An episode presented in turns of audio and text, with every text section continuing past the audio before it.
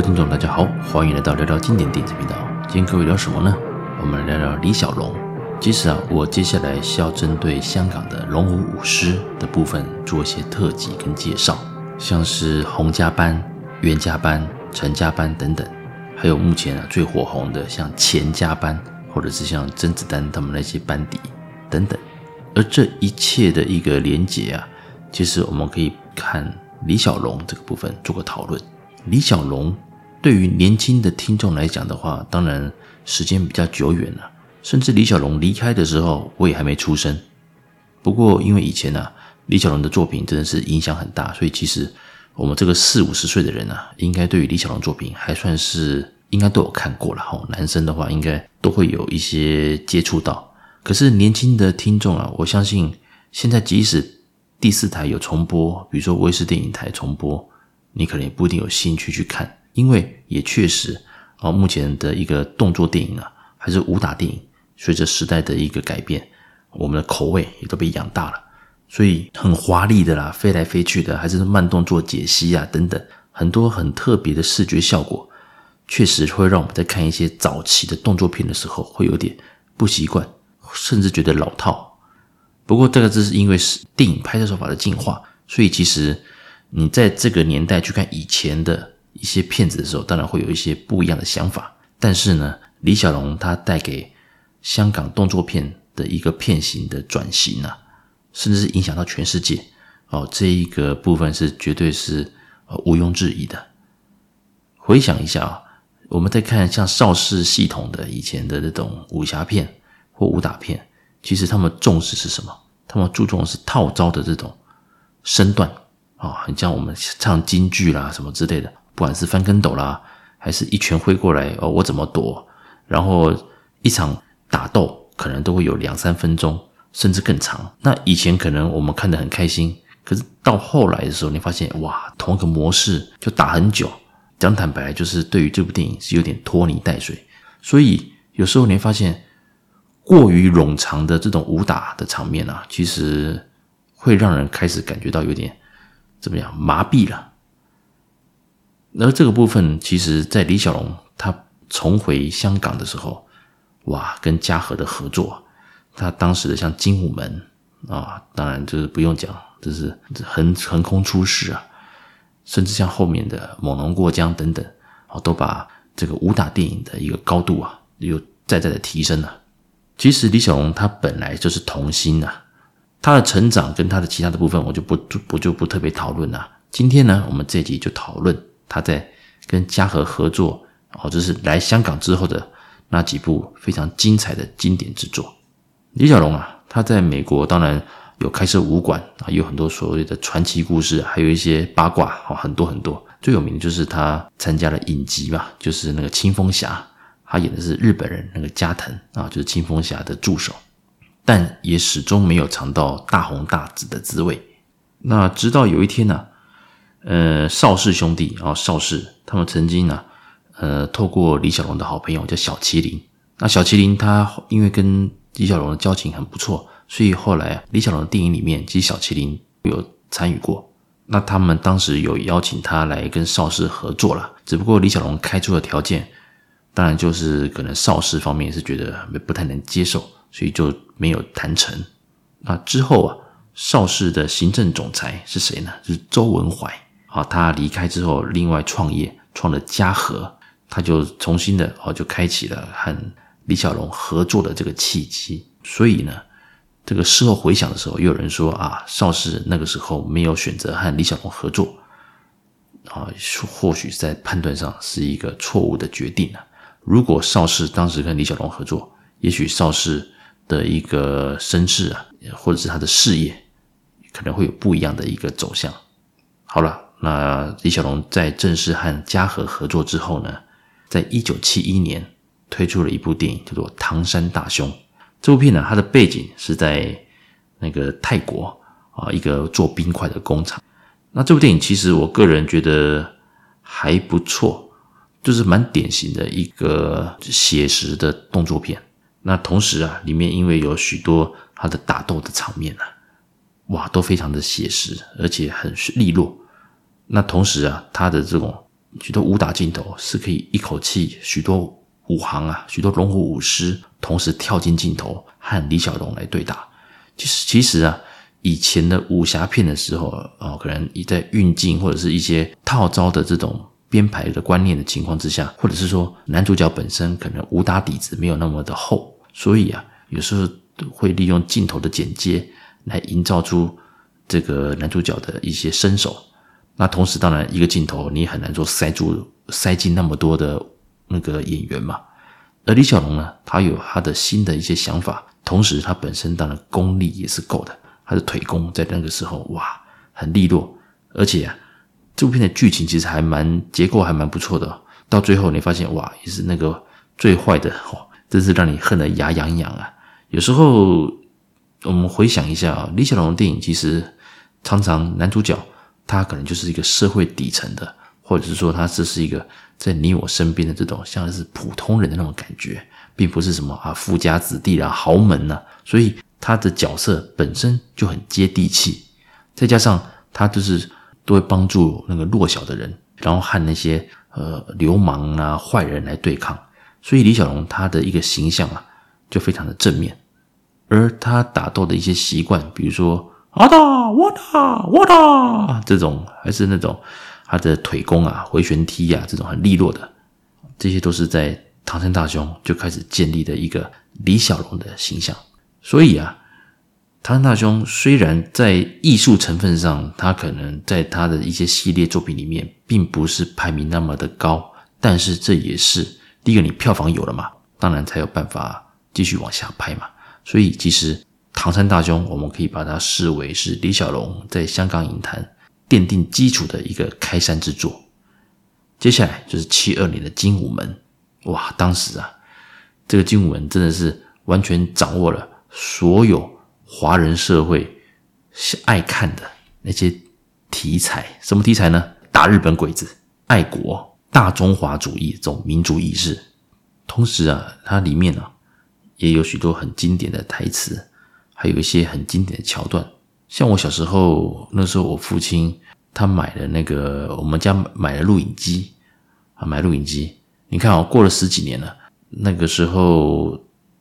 他在录影带店租的第一部电影就是一九七二年的《精武门》。哇，你在一九八几年哦，我们买买买了新家嘛，一九八几年那时候我六岁，买了录影机，你第一部跑去录影带店租的是什么？啊，精武门哇，你就知道说这个我父亲呢多么的喜欢李小龙，多么喜欢精武门这部电影。他说他当年在电影院啊，那时候也是重复看，重复看。因为以前电影院有的电影院它不清场嘛，所以可能有些人他就会坐在里面看好几轮。那或者是说，如果清场的话，也会愿意的再花钱再进去看，再进去看之类的。所以啊，也有人分析说，诶，确实啊，如果把当时很多人刷好几次的这些。次数啊，再换成现在的币值，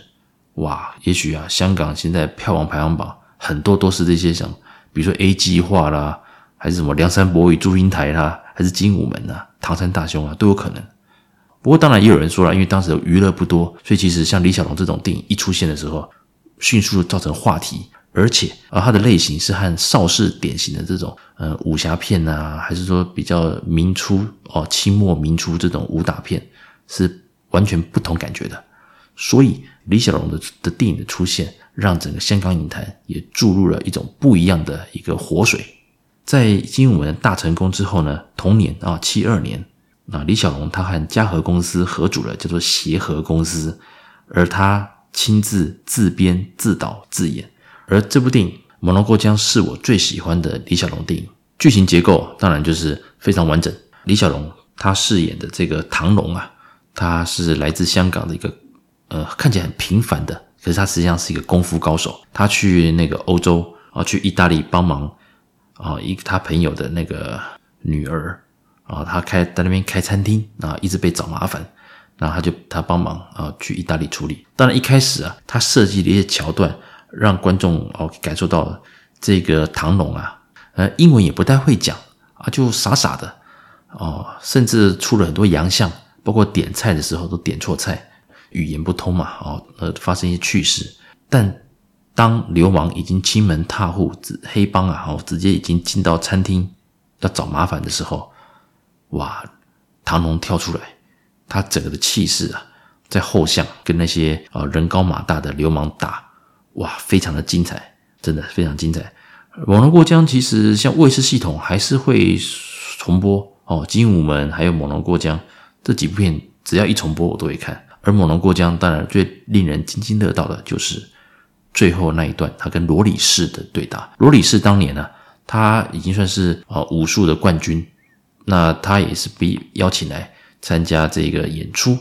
而他在罗马竞技场和李小龙的对打，也被誉为是那个世界啊经典武打场面之一啦。当然，现在年轻听众可能去看会发现，哎呦，有点老套，还是说有些运镜，还是一些那个编排，觉得还是不够利落、可是我要跟各位讲的是。李小龙他的所谓的利落，他的所谓的写实，是我们一般人当然他不可能做出什么超乎常人的什么飞凌空飞起来啊那种呃吊威亚的那种打法。李小龙打斗，他在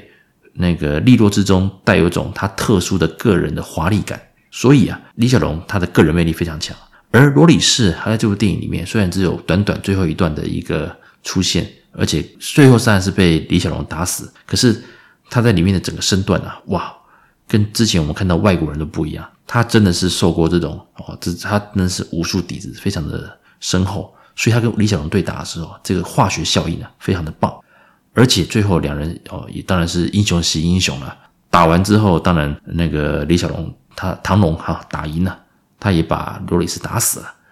打死之后呢，他做了个动作，就是把对方的道服，因为他们打的时候是互相有打赤膊嘛。所以他把对方的道服就盖在那个呃罗里士的那个遗体上面，这边也在在显露出那个华人啊，就中国人的这所谓礼仪之邦啊。虽然我赢了，但是我还是尊重你，那也善待你的这个遗体，这样子让你啊至少说呃能够安息这种感觉。所以再再现出这种那种大侠的风范。而里面呢，当然所谓的坏人呐，啊，也是有好几位啊，很经典的角色啊。里面的剧情是有类似那种，不是说是汉奸呐，啊，也是有那种呃反骨仔啦，哈。所以整部电影的剧情还有它的打斗场面是非常的呃属于上乘之作啦。所以我觉得《猛龙过江》是我觉得最好看的李小龙电影。而七三年呢，挟着他几部电影的大成功啊，那美国终于啊找上了李小龙。啊，就是华纳公司啊，和李小龙合作，那也是李小龙第一次啊，在好莱坞电影里面担任主角，而这部片也算是他的一个完整的一个遗作之一啦。怎么说呢？也不是死亡游戏吗？他的遗作哦，没有，因为死亡游戏待会聊，他是拍了一半离开的，所以很很多后面很多片段其实是用剪接方式，还有找替身，然后这待会我再跟各位再说明。啊，龙争虎斗，因为已经进到等于是好莱坞等级的。那同时啊，整个剧情上又更扩张，当然也加了好几位那个外国的演员进来了，所以也有人说这部电影在整个的结构上虽然很不错，可是如果跟前一年的《猛龙过江》来比的话，因为《猛龙过江》毕竟是李小龙自己的电影啊，自编自导自演。同时啊，我补充一下，这部电影是当年第一部到欧洲取景的香港电影。哦，也是蛮不简单的，就可以知道说嘉禾是多么的信任李小龙，也是如何的很重视李小龙的案子。而《龙争虎斗》这部电影，当然，呃，里面呢、可以看得出来这种典型的大制作的格局，还有这个剧情的结构，因为它也扯到了很多犯罪集团啊，所以它的视野哦，其实是远超过《猛龙过江》，还有像《精武门》的这种感觉，只不过。就是因为有好也有另外几位的那个外国演员加入，所以你会发现剧情的主轴虽然还是以李小龙为主，但是毕竟可能还是有一些戏份被分掉啊，被分掉。所以在某个程度上来说，只能说它是一个一部佳作，但我认为称不上是经典啊。而这部电影当然啊，在拍摄的时候呢。其实李小龙已经有在拍摄现场有昏迷过。其实针对李小龙的身体，当然坊间有很多传闻嘛，也有人啊是说他有在用电击哦电疗，这是通电的方式来练拳。那很多是相关的电影应该都有演过哦之类的。所以李其李小龙他年纪很轻，那后来他当然呃猝死啊，这也是大家很惊讶的，因为非常年轻，三十多岁就离开哦，这个也是非常的令人惋惜呀。在离他离开之后呢，那七三年啊，就是他那个最后的一个以他为挂名的一个作品啊，《死亡游戏》这部电影还蛮难看的，我坦白讲蛮难看的。应该是说这部电影他在拍摄一半的时候就离开了，所以其实他的很多片段是靠着剪接啊，剪接他以前其他电影的片段，然后再请一些替身啊拍他的背影，还是拍他的一些侧面轮廓。当时也是找了一位韩国演员叫做金泰进，那他的艺名叫做唐龙啊来饰演，呃，来帮这个李小龙的戏份把它补完了。这部作品其实我没有那么喜欢，可是李小龙他里面的穿着那个黄色底，然后黑色线条那个紧身衣，反而变成一个李小龙的标志之一了。而他一层一层的往上打，他最后跟假霸哦，天狗假霸的那个假霸对打，也是蛮好玩的哦，也是真的是蛮精彩的一个组合之一啦。因为这个再也不会出现了。当然，死亡游戏其实它有蛮多的一些制作时的一些。花絮的一些故背景啊，只不过这边我就不赘述，因为我觉得它的艺术成分还有整个的一个评价啦，因为毕竟是人已经离开了，所以是那种把它凑出来的一部电影，所以我觉得，呃，有机会啦，如果年轻的听众没看过的话，我刚刚讲这几部他来香港之后所拍的电影，第一个，呃，《精武门》一定要看，再是《猛龙过江》，哦，再来是《龙争虎斗》。那至于唐山大兄还有死亡游戏，我觉得有空再看就好。唐山大兄不是不好看，而是说我觉得在整个的剧情结构，应该是说唐山大兄是让啊香港人、让亚洲哦、让影世界影坛认识啊、原来李小龙这么厉害，这么会打，有这个魅力啊。而他登上巅峰的，当然就是从精武门开始，一路猛龙过江。到最后走向国际，好好莱坞重返好莱坞就是龙争虎斗，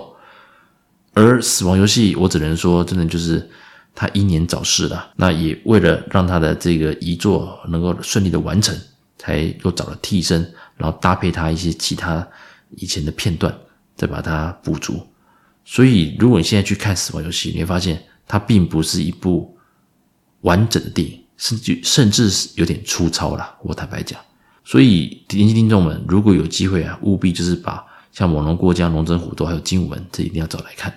那李小龙当然他另外也自创了一个截拳道，而他跟叶问啊、咏春的这一个师徒情呢，也是令人津津乐道。不过这部分呢，我相信大家在可能看叶问系列电影就会有琢磨，所以我这些不赘述。今天这一集呢，其实算是一个一个开端呐、我要慢慢再跟各位介绍香港龙虎武师的部分，所以，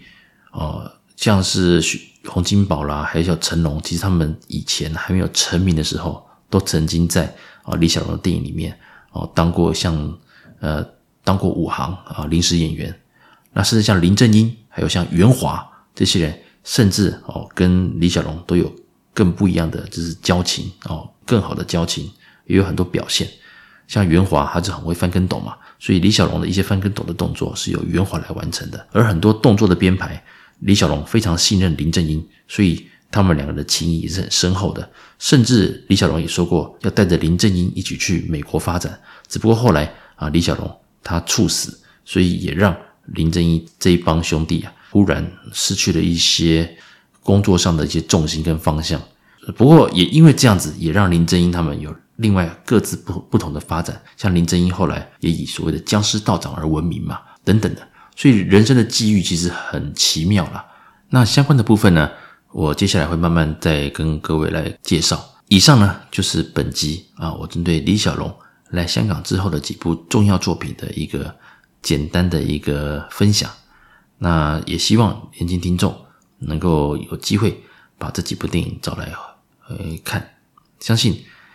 经过我的说明啊，你应该会对这些电影、这些老电影有些不同的想法。感谢各位的收听，我们下次见喽，拜拜。